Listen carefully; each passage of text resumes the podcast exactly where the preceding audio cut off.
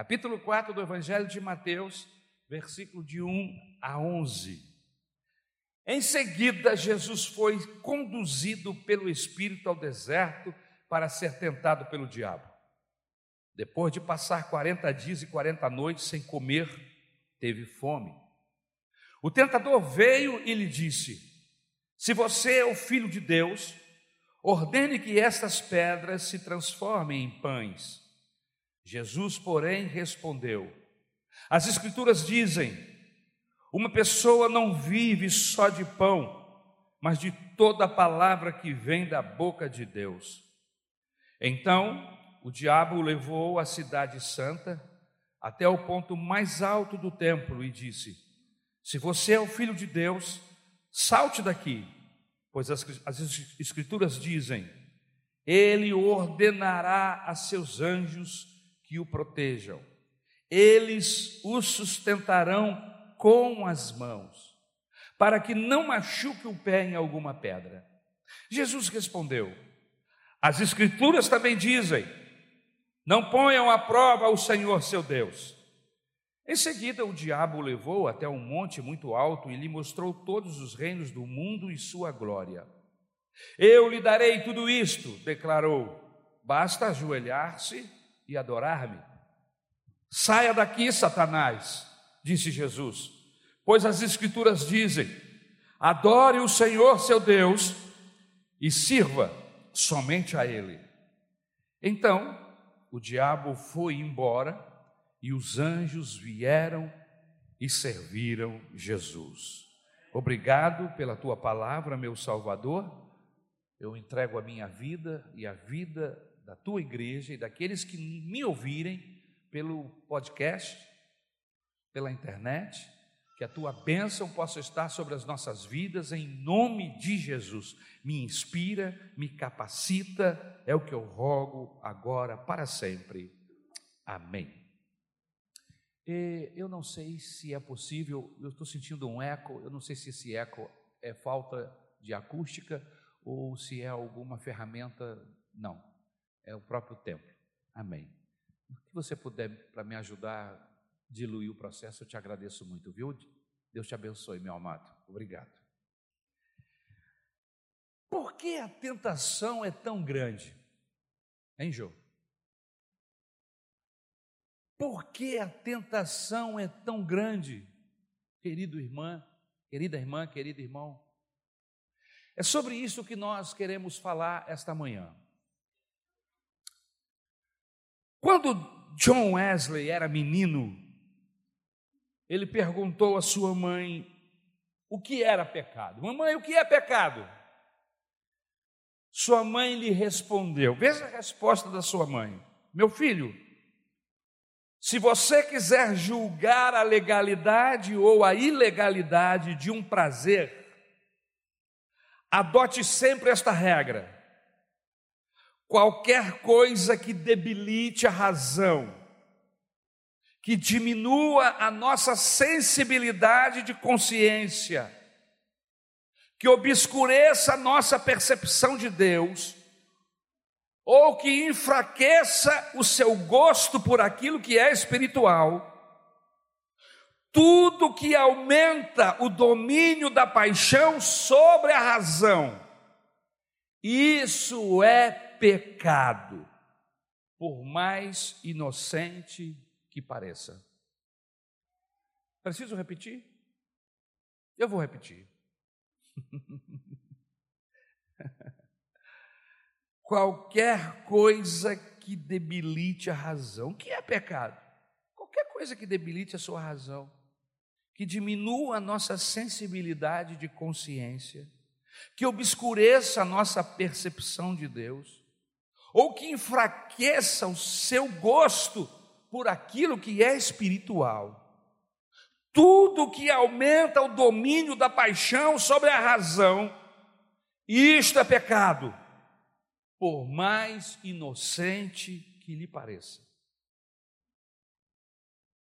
Queridos irmãos, nós temos a tendência, a grande tendência de catalogarmos pecados. Temos a tendência de colocarmos em uma ordem de malignidade o que é menos e o que é mais. Será que o que eu fiz é tão pesado assim? Será que o que eu faço é pecado?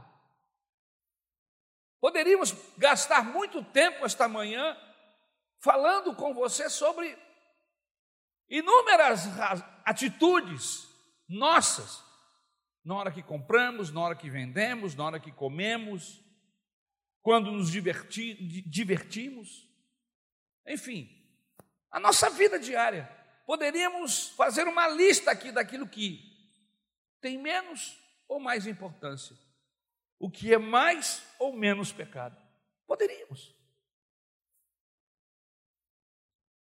Se você já fez uma visita a um presídio, e eu já tive oportunidade de fazê-lo várias vezes, você sabe que todos que lá estão dizem o seguinte: estou aqui nesse presídio porque roubei, mas nunca matei.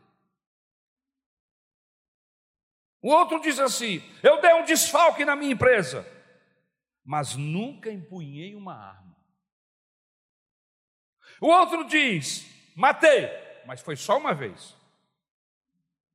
O que matou várias vezes diz: matei muitos, mas nunca estuprei.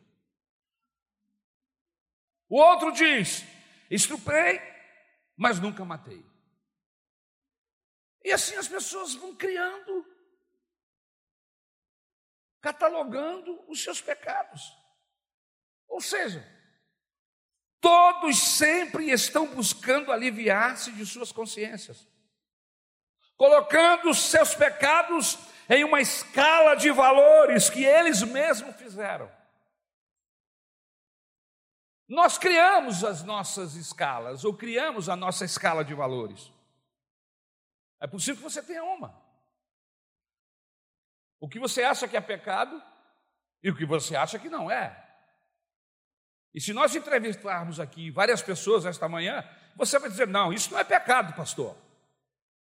Isso é bom gosto musical. não, isso é pecado, pastor. Essa música é horrível. Cada um de nós temos a nossa lista. Possivelmente você esteja lembrando de algumas dessas, ou daquilo que você acha que é e o que não é pecado, está aí na sua lista. Por isso, meus queridos, falar de pecados essa expressão é, é difícil de ser abordada. Seria fácil falar que aqui todos são pecadores. E somos. A Bíblia diz. Mas eu não quero ser simplista esta manhã. A pergunta é: por que é que nós não conseguimos parar? Por que é que nós não temos freios?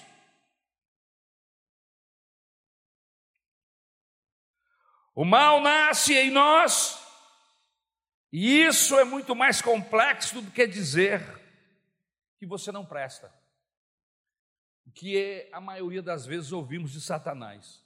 Ele sempre diz: Você não presta, você não vale nada, você está perdido.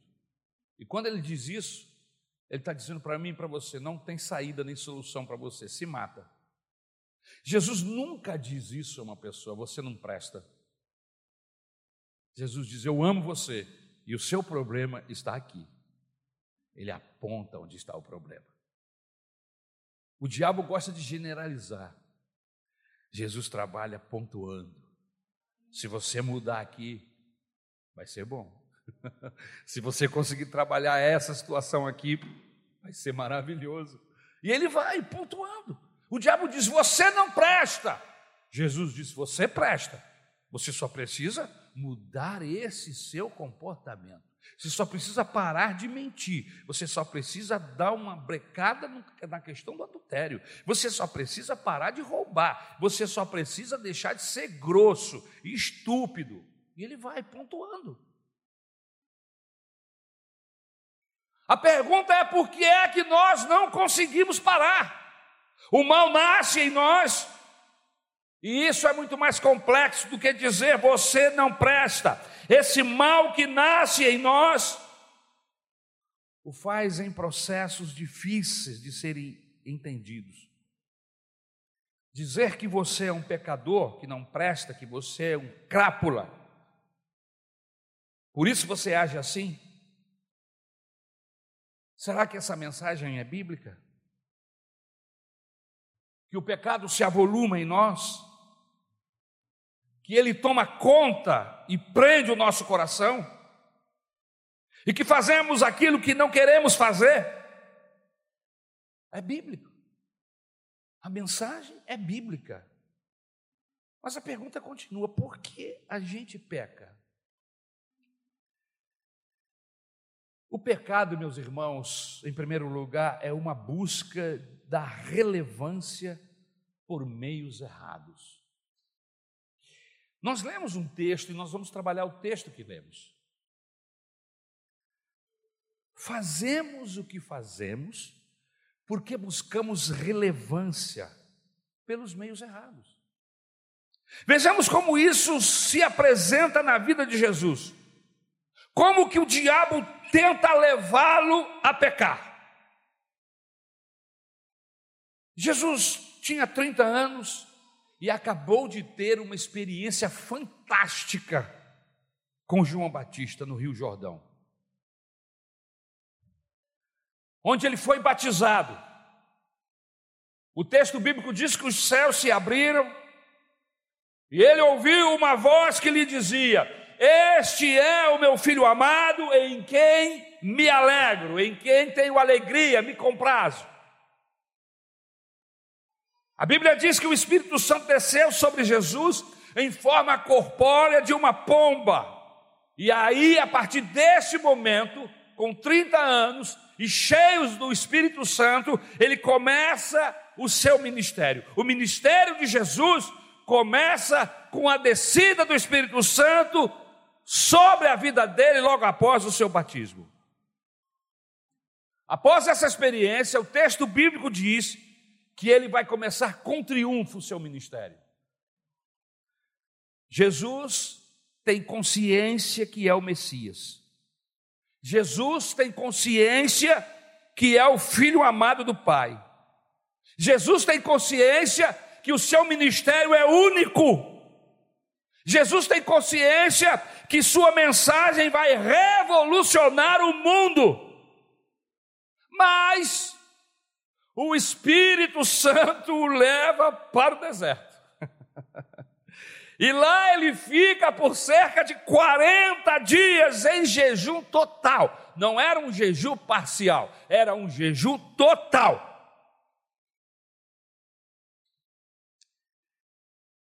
E não apenas jejuando, mas também solitário. Durante esses 40 dias, ele não ouviu Deus falar com ele. Não havia ninguém no deserto.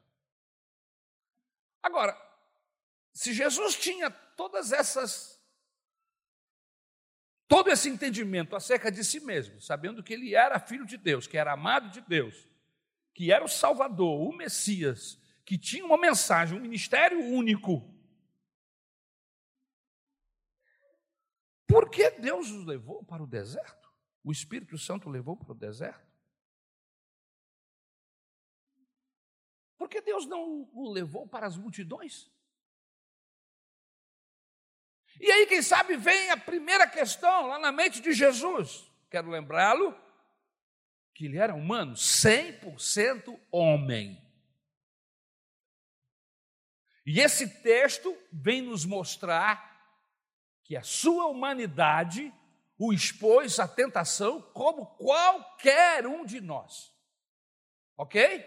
Ele está exposto a tentações, pensamentos que possivelmente venham ou passassem pela sua cabeça, vivendo uma situação semelhante, passou pela cabeça dele. Será que eu sou importante? Não entendi. se Deus espera tanto de mim, se a humanidade depende de mim, o que é que eu vim fazer aqui nesse deserto? A pergunta continua: o que é pecado, pastor? É a busca de sermos relevantes por meios errados. Aonde está Jesus? Aonde está Jesus? Aonde está Jesus, irmãos? Estão comigo? Está no deserto. Aparentemente abandonado de Deus.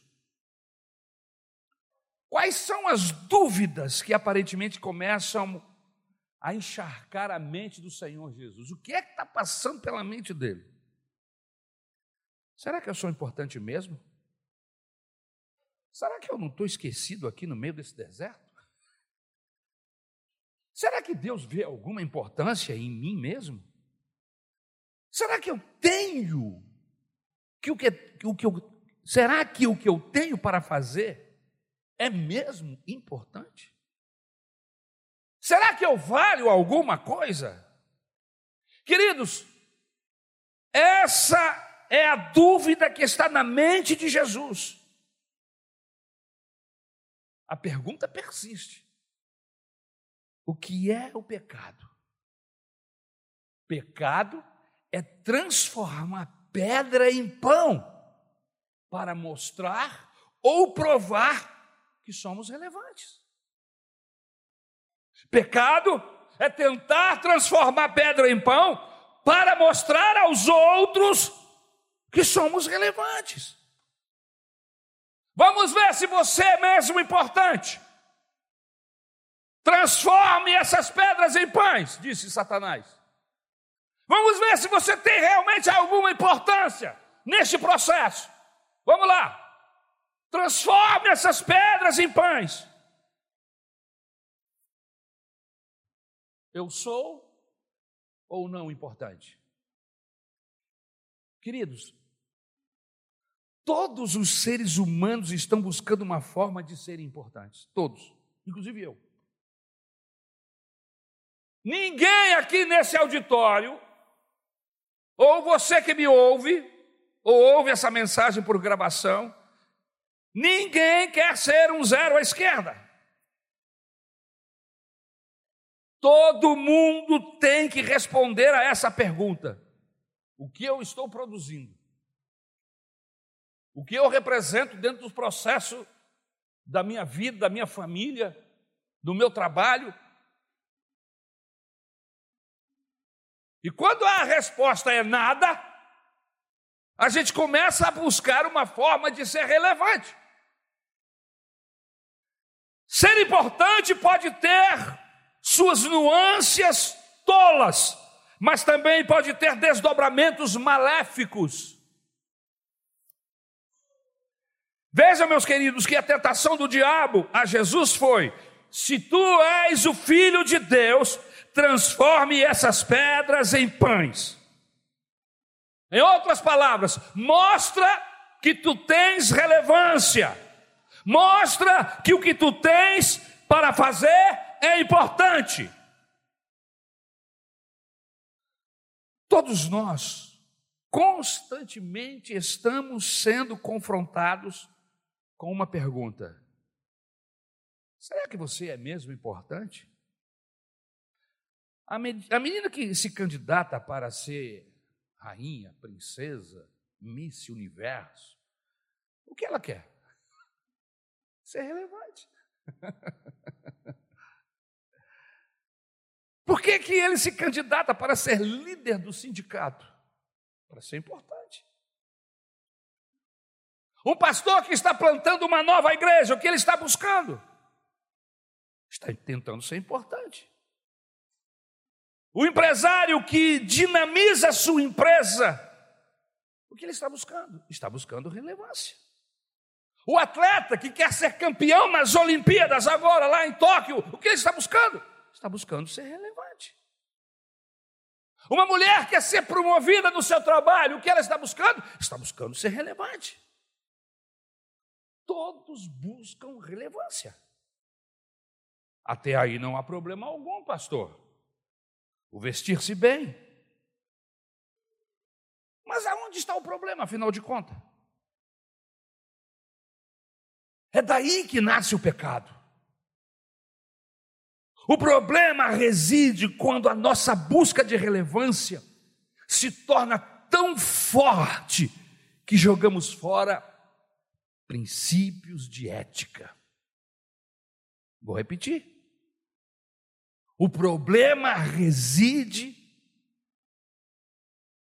quando a nossa busca de relevância se torna tão forte que jogamos fora princípios de ética, princípios de justiça, princípios de verdade, princípios de honestidade. Eu jogo tudo isso pela janela, todos esses princípios, por quê? Porque eu quero relevância.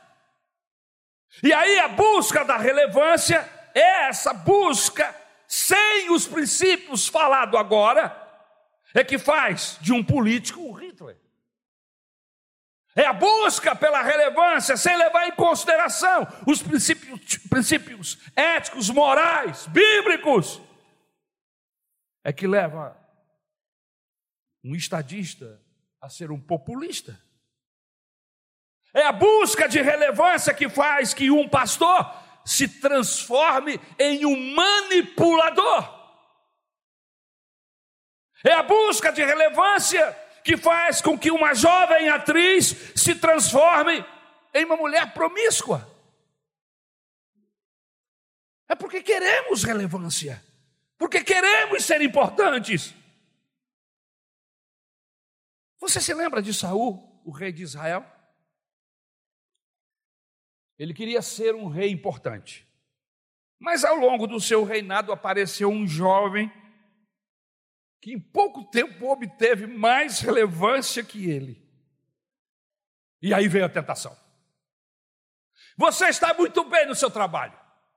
Você está muito bem desenvolvendo suas tarefas aqui na igreja. Você está muito bem vivendo a sua vida normal. Desde que não apareça ninguém que, a seu modo de ver, lhe ofereça algum perigo. Esse cara tem uma boa palavra. Ele vai tomar o, público, o púlpito. Essa pessoa é um bom professor de escola dominical, mas ele chegou aqui agora, eu já estou aqui há 25 anos. Que conversa é essa? Não. Chegou agora, já quer ficar na janela? Entrou no ônibus agora e já quer ir para a janela? O pobre do irmão está sentado na janela porque não tinha outro lugar. Deram para ele, ele está lá mas o outro que quer ser relevante se sente. Não. E assim vai. No nosso relacionamento conjugal, com as nossas famílias, no nosso trabalho. A história se repete todo dia, toda hora. Todos queremos relevância, mas eu preciso entender de que modo, de que forma o que é que eu estou fazendo para alcançar essa relevância? É aí que mora o problema, que mora o pecado. Davi chegou e Saul começou a ficar preocupado. Eu tenho que abrir o olho com esse menino, ele é carismático. Deus está com ele. Tudo que ele coloca a mão, Deus prospera. Ah, daqui a pouco ele vai ser rei. Pronto, começou a perseguir o rapaz.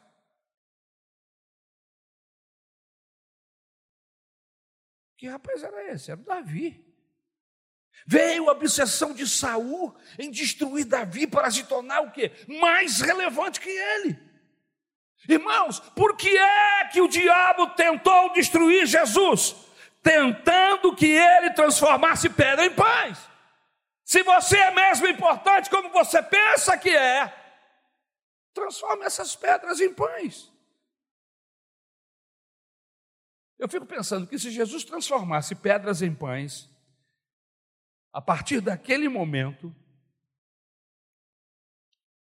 ele ia destruir todas as pessoas que cruzassem em seu caminho. Se ele caísse na armadilha, na tentação de Satanás, isso ia significar que toda e qualquer pessoa que cruzasse o seu caminho e que ele por acaso tivesse o temor de que ela poderia ter maior relevância que ele, ele ia simplesmente cortar seu pescoço.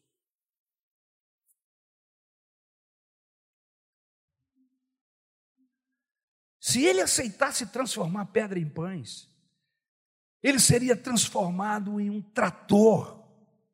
Ele iria esmagar todos que se lhe opusesse. Você está transformando pedra em pães? Porque agora a mensagem começa a virar para a gente. Você está transformando pedra em pães? Você está sendo tentado? Todos nós buscamos relevância, isso já ficou claro. A relevância é algo natural. Mas eu preciso saber de que forma eu vou buscar essa relevância. Os meus medos, as minhas malignidades. Eu vou começar a usar os processos humanos. Eu vou começar a, a abraçar as obras da carne e a usá-las. Dentro da igreja, irmãos, olha que coisa terrível. Dentro da igreja, nós usamos armas carnais para debelar pessoas que julgamos ser ou que queiram ser mais relevantes que a gente. Nem olha para o lado, fica olhando para mim.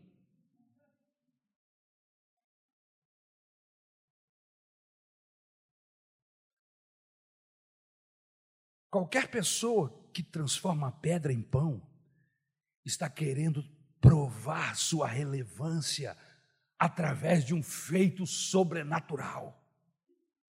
Você conhece alguém que sempre sabe tudo, nunca tem nada para aprender? Esse indivíduo transformou pedra em pão. Você conhece gente assim? Não olha para o lado, fica olhando para mim. Queridos, quando nós agimos dessa maneira, nós começamos a nos vangloriar, somos os nossos propagandistas, estamos tentando mostrar ao mundo a nossa luta, a nossa grandeza porque eu fiz, porque eu faço, porque a ideia foi minha. Eu tenho ouvido muito isso. Fui eu, fui eu, fui eu.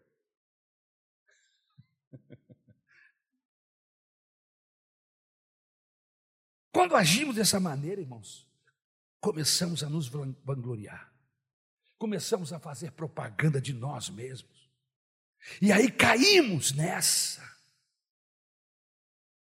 A gente começa a lutar para dar peso às nossas vitórias, que na verdade não tem. E aí começamos a cobiçar a vitória dos outros, invejamos a posição dos outros, buscamos sempre fazer coisas maiores do que o outro está fazendo, vira uma concorrência, pastor.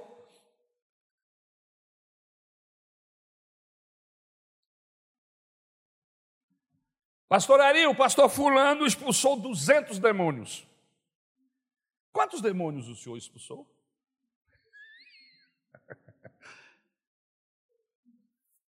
E aí, você não conseguiu transformar a pedra em pau, você não expulsou demônio nenhum. Você foi convidado para o café com o governador, pastor? Não. Você não transformou pedra em pão.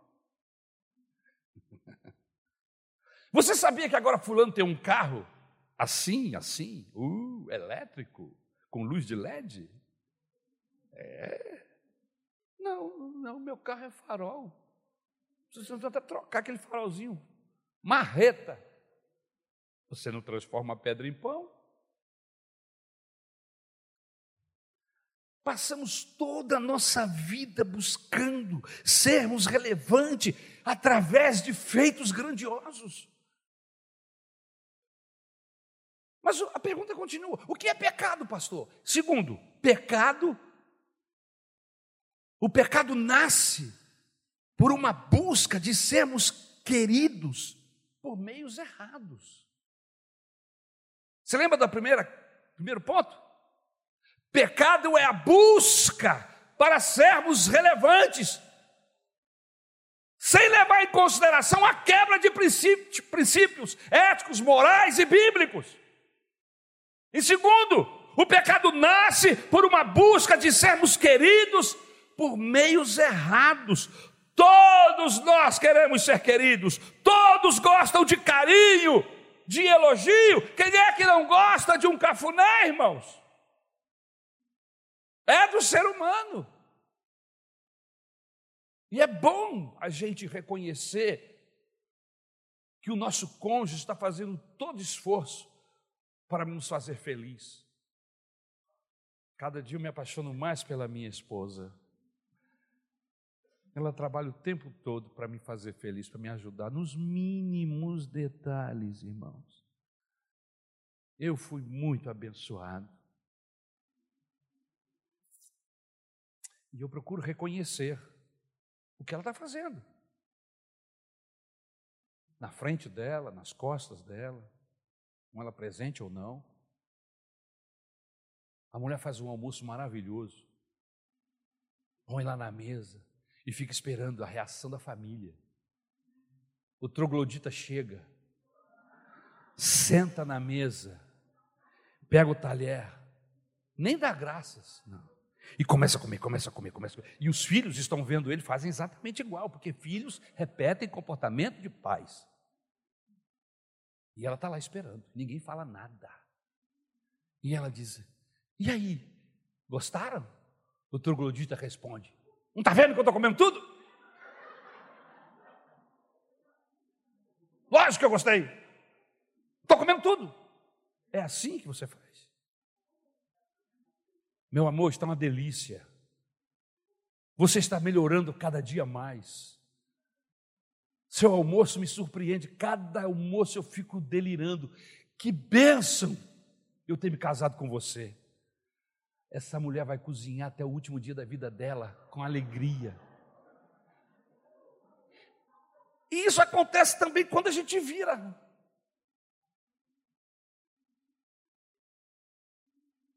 O miserável lava o carro a tarde toda. Ele gosta do carro, mas ele lava. Mas ele não está lavando só porque é o carro. É que ele quer sair com a esposa, com os filhos, com o carro limpinho. A miserável grande, os miseráveis menores entram.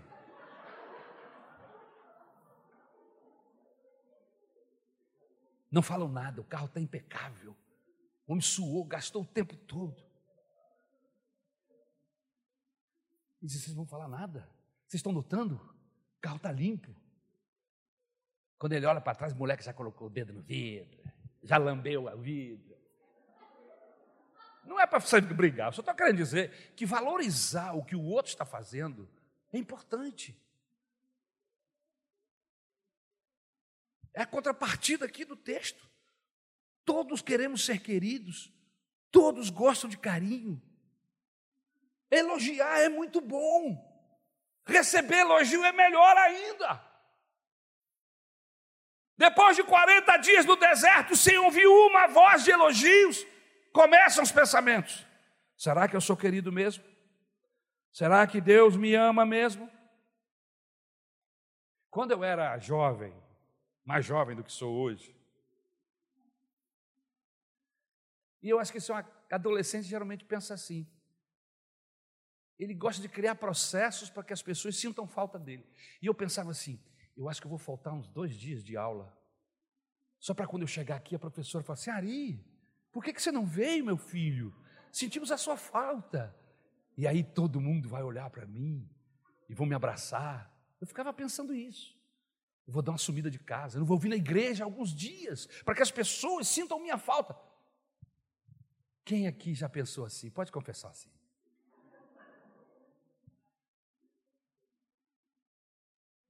É ser humano. As pessoas, nós somos assim. Será que Deus me ama mesmo? Como foi que o diabo tentou Jesus? Vamos ver se você é querido mesmo.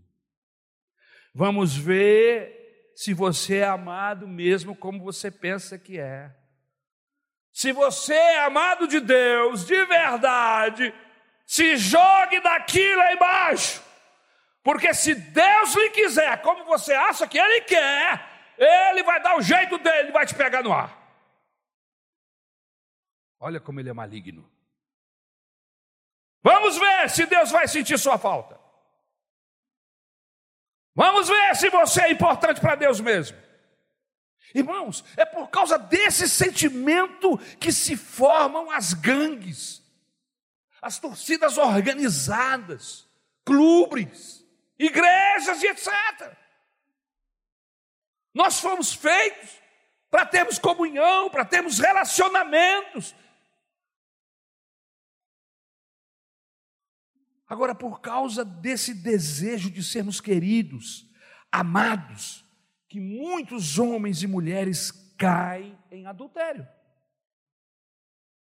ao ponto de colocarem suas vidas em risco. Eles não queriam fazer maldade para ninguém. Ela me deu atenção, pastor, atenção que fazia anos que eu não tinha. Jesus conhecia a mulher samaritana. Ele disse assim: Você já teve cinco maridos. Mas isso não significa que você seja uma mulher vulgar. Você está entendendo? Você tem sede de amor. Ninguém consegue descedentar essa sede que você tem. E aí Jesus diz assim: Eu posso lhe dar uma água que você nunca mais vai ter esse tipo de sede. Essa água vai fazer brotar em você uma fonte.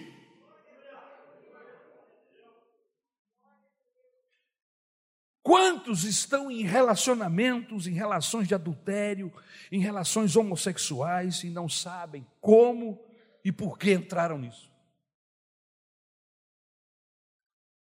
Você se envolveu com isso por causa da sua sede de Deus. Você tentou substituir Deus, você buscou no lugar errado o amor, o carinho. Quantos estão com suas vidas descompensadas, frustradas. O descompasso moral de alguns vem de um amor frustrado. Pessoas que não conseguem se firmar porque foram abusadas sexualmente na infância. Eu conheço inúmeras pessoas. Muitos pecados, irmãos, na verdade, são um grito inconsciente das pessoas que estão clamando e pedindo: por favor, me amem, por favor, me ajudem a encontrar o verdadeiro amor. Não sabem o que é se sentir queridos, não sabem o que é se sentir valorizados, e por causa desses desejos veio o pecado. Geralmente ligados à emoção e à sexualidade. Todos os pecados ou nascem do desejo de sermos importantes e relevantes, ou em segundo lugar, do desejo de sermos queridos e amados. Mas o que é o pecado, pastor? Em terceiro lugar, os nossos, os nossos pecados nascem do desejo de buscar poder pelos meios errados. Primeiro, relevância. Segundo, o desejo de sermos queridos e amados. E terceiro, desejo de buscar poder pelos meios errados. Pecado é uma busca de poder pelos meios errados. O desejo de mandar, o desejo de ter todas as pessoas aos seus pés. O diabo disse: Tudo isso te darei, tudo, tudo, se prostrado me adorares. Queridos, o, o fascínio do dinheiro não é pelo dinheiro, mas pelo poder que ele dá. Imagine você ser obedecido em tudo que você quer. O dinheiro faz. O dinheiro faz isso. Imagine ter o mundo aos seus pés, o dinheiro faz isso. Um déspota que não obedeceu a ninguém, mas todos lhe obedecem. O dinheiro faz isso. Queridos, preste atenção numa coisa: o diabo mostrou todo o poderio do mundo e disse: Tudo é teu, Jesus. Tudo é teu. Você só tem que se prostrar. Queridos, você sabe o que eu acredito ser isso? O cerne da feitiçaria? a busca pelo poder pelo, pelos meios errados, o cerne da feitiçaria. Eu acho que é por isso que as pessoas se envolvem com a macumba, com o espiritismo, com o esoterismo, porque o cerne da feitiçaria é ter autoridade cósmica, é mandar no cosmos. Imagine um dia poder mandar em Deus. Olha que coisa. Hã? Que tentação. Ter Deus no seu cabresto. Como um gênio da lâmpada. Você dá uma esfregadinha e o gênio aparece. Ou uma gênia. Ela diz: Você tem três pedidos, ou quatro, ou cinco, ou eu estou aqui para lhe servir. Você gostaria de ter um gênio desse em casa, não? Hã? Você imagine, quero ir para Paris, Plá, vai para Paris. Quero viajar a Tóquio, quero comer as melhores comidas, quero ter as melhores roupas, eu quero ter o melhor carro do planeta. Quero dar um pulinho em Marte, mas por favor, eu preciso estar com traje, senão eu morro sem ar. E você vai só. Ou dando uma esfregadinha um tipo de cristianismo, de relacionamento com Deus, onde algumas pessoas acham que Deus é o gênio da lâmpada, aonde ele dá uma esfregadinha e Deus aparece dizendo: O que, que você quer? Eu estou precisando do estacionamento, quero ir no shopping e está cheio. E aí Deus abre um espaço, como ele abriu o mar vermelho, ele abre entre os carros uma vaga para você e você diz glória a Deus. E tem gente que dá testemunho disso.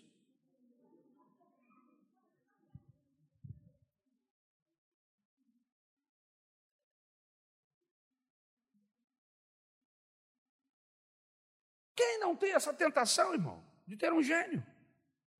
Essa foi a tentação do Éden, essa foi a tentação de Jesus no deserto, essa está sendo a nossa tentação. Imagine um político que pudesse mandar em Deus. Rapaz, um general que pudesse ter o mundo aos seus pés. Querido, eu creio que nossos pecados nascem dessas três grandes forças: o desejo de sermos importantes, o desejo de sermos queridos, o desejo de termos poder. E por causa desses desejos, vêm todos os pecados. Bom, pastor, interessante seu modo de raciocínio. Bíblico, legal. Mas o que foi que Jesus fez? Porque a mensagem não acabou, eu estou na metade dela. Como foi que o Senhor Jesus fez para sair dessas enrascadas? Para escapar dessas armadilhas, para não cair na tentação de Satanás. O que foi que Jesus fez? Como foi que Jesus venceu o pecado? Primeiro, Jesus nos lembra que a relevância que dá significado a tudo na vida é a aquela que vem de Deus, aleluia. Satanás disse: Se tu és verdadeiramente o filho de Deus, transforme pedra em pão. Jesus responde: Está escrito, não é só de pão que vive o homem. Em outras palavras, não é só de sinais espetaculares que nós vivemos, mas de toda palavra que vem da boca de Deus. A minha relevância, a sua relevância, não vem da capacidade de transformar pedra em pão, igreja. A minha relevância não vem de ser um profissional bem sucedido. A minha relevância, a minha importância vem de uma frase que saiu da boca de Deus há 40 dias atrás, antes de eu vir para esse deserto. E a frase foi: este é o meu filho amado, em quem eu estou satisfeito. Aleluia! É aí que está a sua e a minha importância. É aí que está a nossa relevância. Saber que somos amados de Deus. Que somos filhos de Deus. Aleluia! João 1,12 veio para os seus, mas os seus não receberam. o, rejeita, o rejeitou. Mas, oh vírgula abençoada, mas a todos quando receberam, deu-lhes o poder de serem feitos filhos de Deus. Você é filho de Deus, aleluia. E essa é a maior relevância. Você não precisa transformar pedra em pão para ser relevante aqui, para alguém ou para Deus. Você já tem toda a relevância, você é filho. É nisto que está a nossa importância. É aí que está a nossa relevância. Se estamos no centro da vontade de Deus, nós não precisamos fazer atos espetaculares. Podemos ser normais. Seja normal, irmão. Você não precisa ficar com cara de santidade.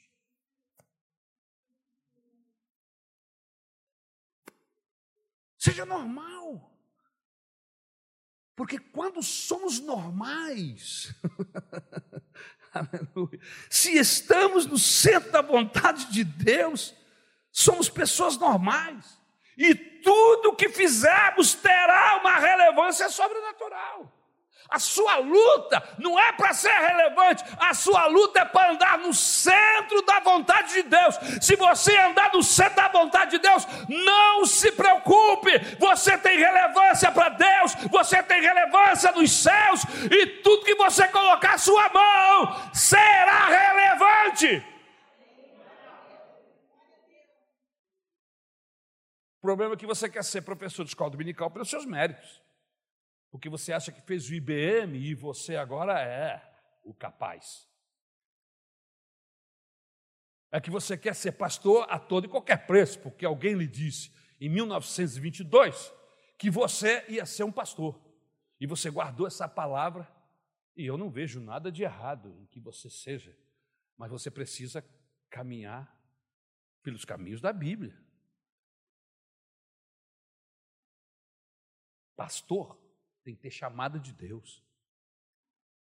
Pastor tem que ter o reconhecimento da igreja.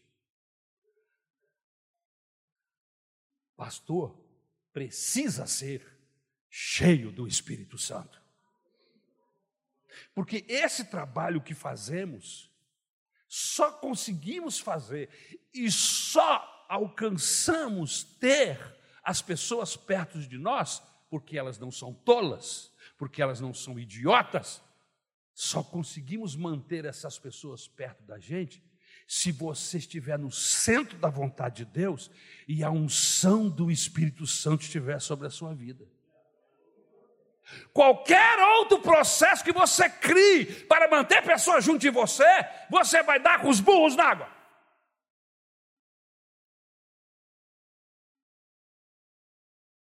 A nossa importância vem em que eu não preciso me provar para ninguém. Está no centro da vontade de Deus, é saber que a palavra que provém da boca de Deus me dará a certeza de quem eu sou e quem você é. Eu sou filho de Deus, eu sou amado de Deus. E aí o texto diz lá atrás no Antigo Testamento que é uma palavra para Israel, mas que eu posso trazer uma aplicação porque o sentido é o mesmo. E nós não passamos por esse texto ainda. Deuteronômio. Vamos chegar lá. Estamos em Levítico, não é isso? Vamos chegar lá. Números. Números. Na nossa leitura diária, estamos em números. Mas vamos chegar lá. Fizeram até uma canção que diz assim: Se atentamente ouvir a Deus e os mandamentos seus, obedecer.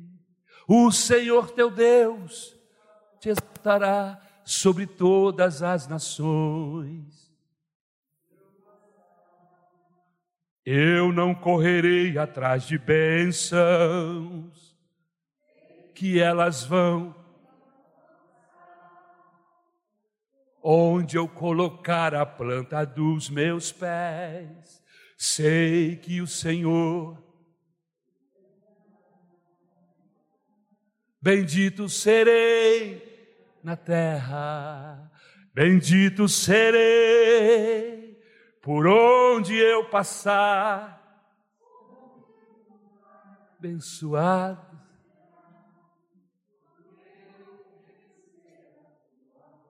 Você quer ser relevante? Você já é. Ande no centro da vontade de Deus. Procure obedecer ao Senhor.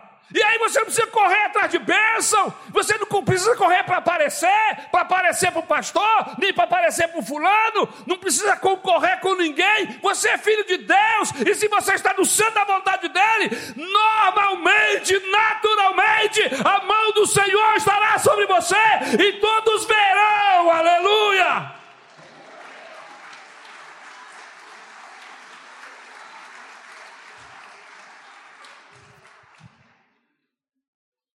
Como escapamos do pecado? Escapamos do pecado quando somos conscientes de quem somos em Deus. Eu não preciso me provar para ninguém. E essa necessidade de se provar é que nos leva a fazer coisas que não devemos. Aí vamos roubando, vamos tirando, fazendo besteiras por causa da necessidade de se provar. Você não tem que provar nada para ninguém. Você já alcançou Jesus. A graça de Deus já te envolveu. Você já está no ápice, meu irmão.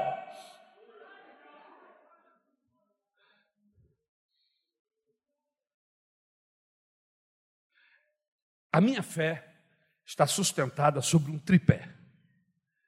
Que tripé é esse, pastor? Deus me ama.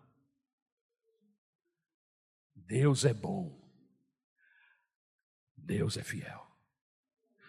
Não importa qual seja a circunstância que eu enfrente, se de dia, de noite, de madrugada, não importa, a minha fé está sobre esse tripé. Deus é bom seus pensamentos a meu respeito são bons, porque Ele é bom. Ele não está pensando nada de ruim para mim, Ele só pensa coisa boa para mim. Deus é bom, você não pode ter dúvida disso. Deus me ama, é o segundo tripé. E Ele provou, Ele não vai provar, Ele já provou o seu amor por nós quando enviou Jesus Cristo, seu Filho, para na cruz morrer em meu, em seu lugar, e nos fez filhos dele, somos filhos de Deus, herdeiros com Cristo de todas as riquezas celestiais, e reinaremos com Ele, diz a Bíblia Sagrada. Eu não posso me esquecer disso, não se esqueça. O que Deus está te falando hoje, não se esqueça no dia da escuridão no dia das trevas, no dia da tempestade. Não se esqueça, Ele é bom. Ele ama você. E o terceiro pé do tripé, Ele é fiel. Deus é fiel,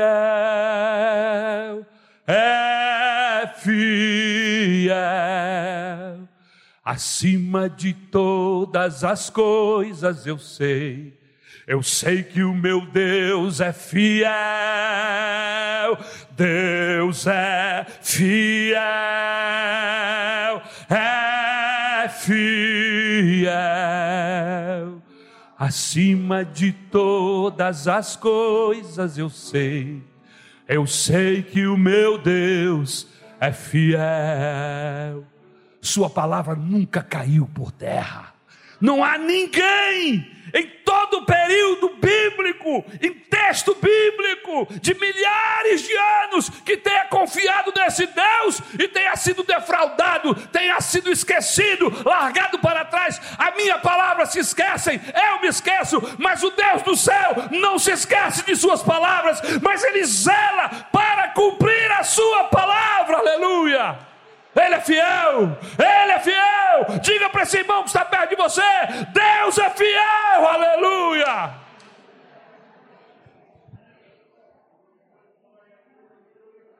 Deus me ama, sou especial para Deus, e nisso está a minha relevância. Estou no centro da Sua vontade. Como é que a gente vence o pecado, igreja? Como? Segundo, nos lembrando que o amor de Deus não necessita ser provado, provocado. Nos lembrando que o amor de Deus não necessita ser provocado. O diabo leva Jesus ao pináculo do templo e disse: És realmente o filho de Deus? Se jogue daqui lá embaixo. Porque se Deus ama você, Ele vai pegar você no ar. Irmãos, o amor de Deus não precisa ser provocado por Satanás. O que é que Jesus responde? Não tentarás o Senhor teu Deus. Para eu saber que Deus me ama, que sou especial para Ele, eu não preciso provocá-lo. Eu me rasgo. Eu mergulho no caldeirão de que mesmo, irmãos? De mirra ardente, para ter um pouco mais de ti, irmãos. Que letra doida é essa? Isso não é Bíblia, irmãos. Irmãos, eu não preciso fazer nada disso, Jesus já nos deu. Eu não preciso mergulhar em mirra ardente, eu não preciso me rasgar. Até porque se isso acontecesse, não ia ter o menor valor para Deus. O que tem valor para Deus é a morte de Jesus. Ele se rasgou, ele mergulhou literalmente na mirra ardente para que eu e você pudéssemos usufruir do amor de Deus. O amor de Deus não precisa ser provocado por Satanás, nem por qualquer tipo de sacrifício que façamos. Eu não preciso provocar Deus para saber que Ele me quer bem, irmãos. Eu estou consciente do amor de Deus. Seguro estou em ti, tu és o Deus de amor,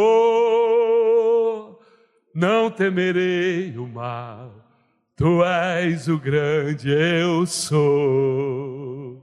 Eu ergo as minhas mãos tua palavra, Deus, que me fará vencer. É que eu meti a ripa agora no louvor, tem que cantar um outro bom, né, irmão? Aleluia! Aleluia!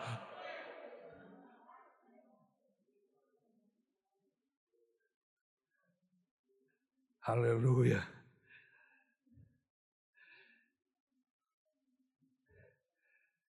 Ele me quer bem não por aquilo que faço, mas por quem Ele é.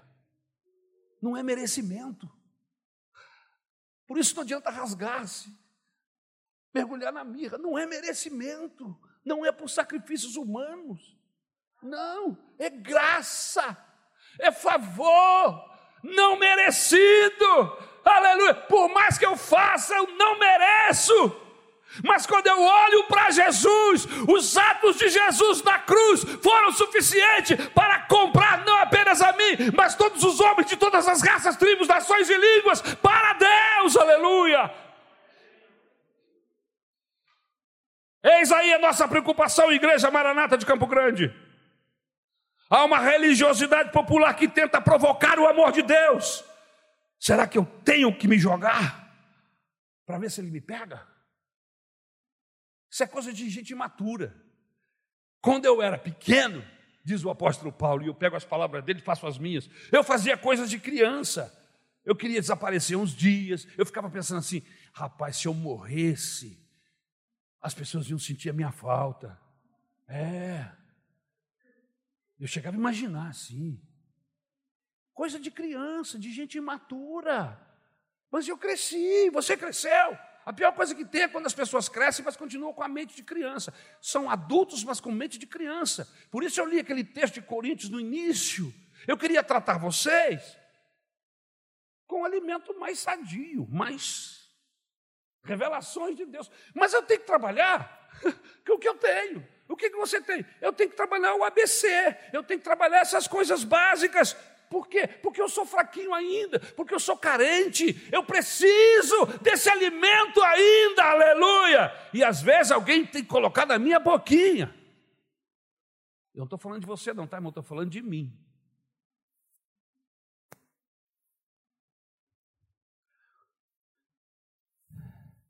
Eu preciso subir as escadarias da igreja para ver se ele me atende. Eu preciso dar dinheiro para ele, para ver se ele me ajuda. Será que eu vou ter que me jogar aqui de cima lá embaixo para ver se ele me, me atende?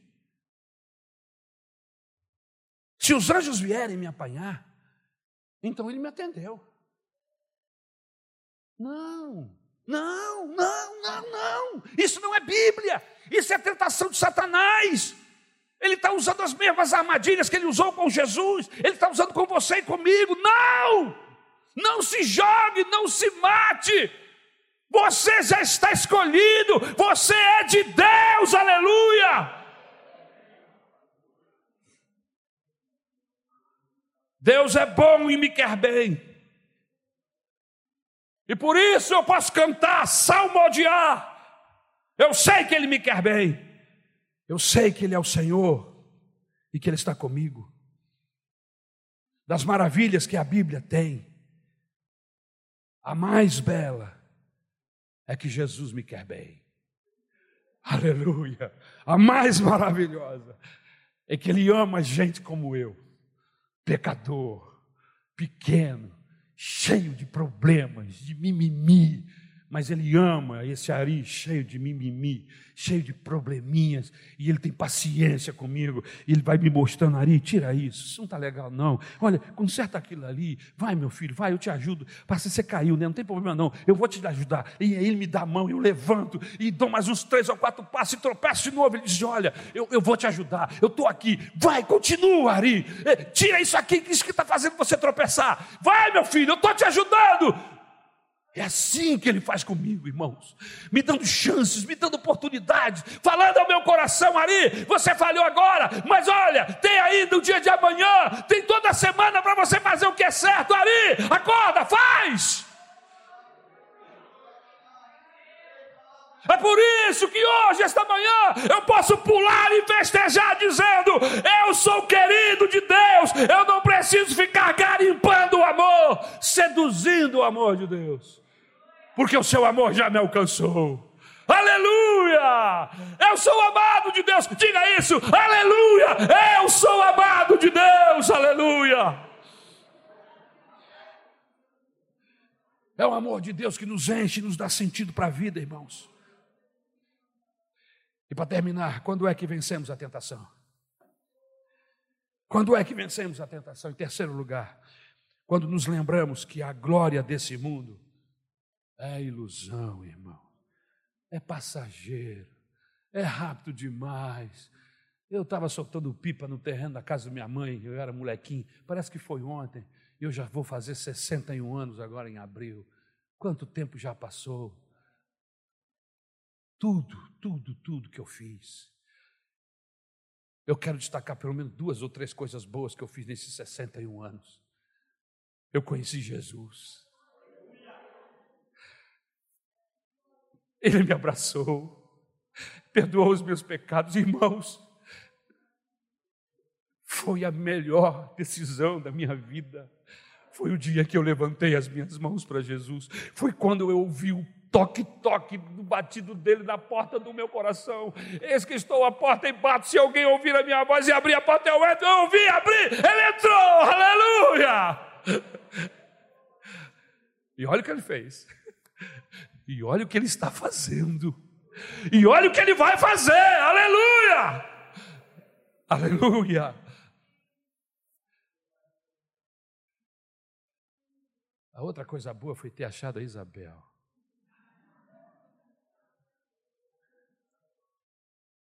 Minha esposa querida.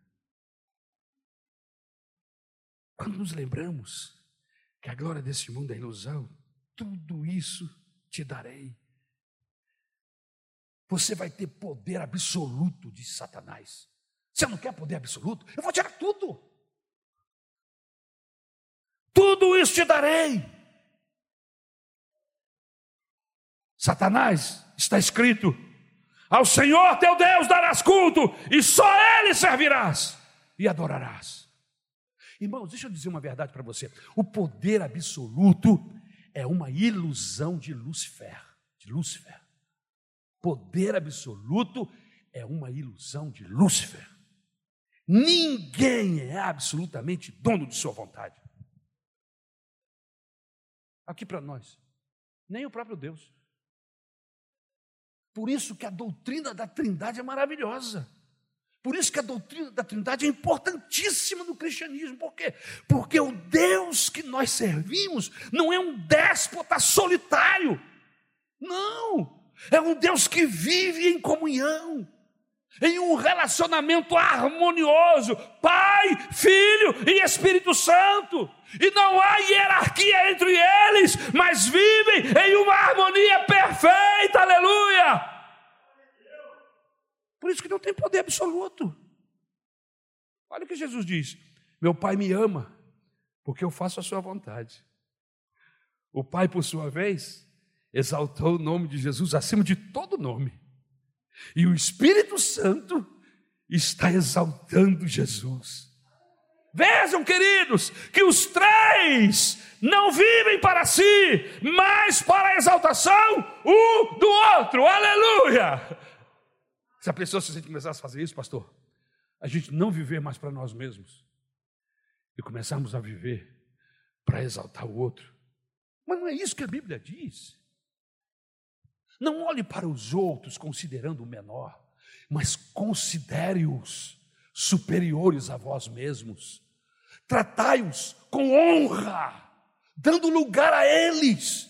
Irmãos, isso é evangelho. Qualquer coisa que parece, só parece, não é. Poder absoluto, isso não existe na igreja.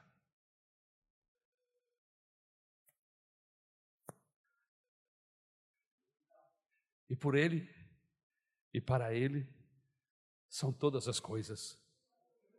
Glória, pois, a Ele para sempre.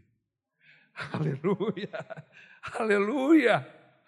Porque o poder absoluto é uma ilusão de Lúcifer. É ele que quer que fala desse poder. Quando nós pecamos, é porque achamos que podemos ser donos do nosso nariz. E olha como meu nariz é grande, irmão. Aí a gente rasga a lei, joga fora as pessoas que estão ao nosso redor e diz: Eu não estou na coleira de ninguém. Eu sou dono do meu nariz. Nunca ninguém me mandou. E não é agora que vai mandar. Vou fazer o que bem entendo. Foi esse o pensamento de Satanás. Cuidado, porque esse pensamento vive na nossa cabeça. Ainda essa manhã, melhor, ontem, ele veio.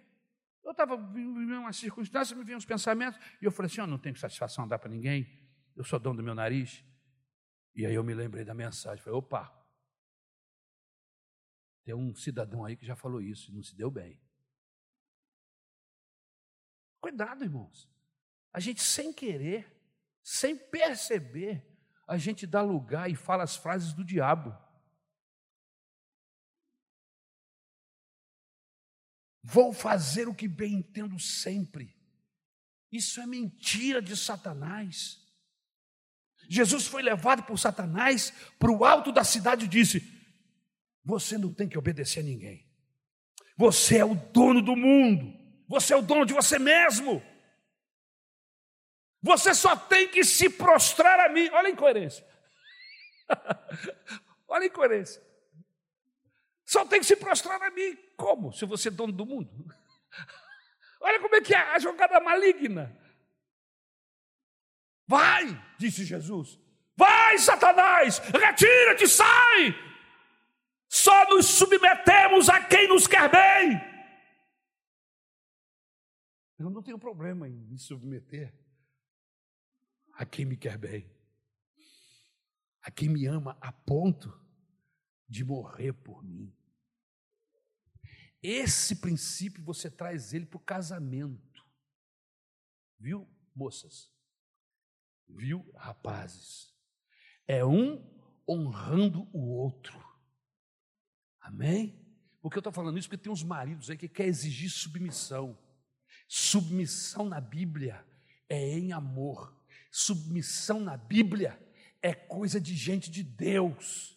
Não é coisa só para mulher, não é só para marido, é para quem anda atrás de Jesus. Submetei-vos uns aos outros em Cristo Jesus.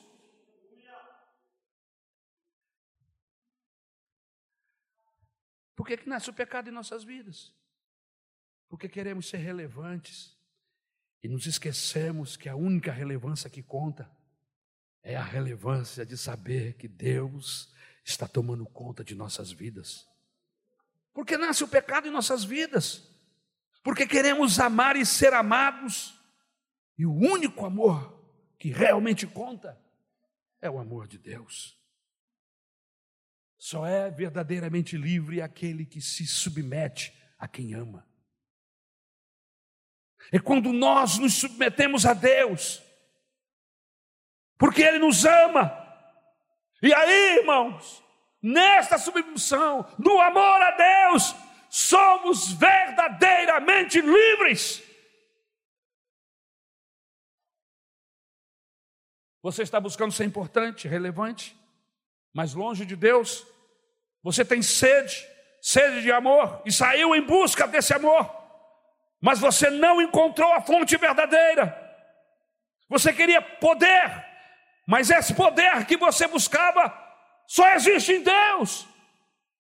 Meu convite para você hoje é o seguinte, amigo: você pode vencer o mal.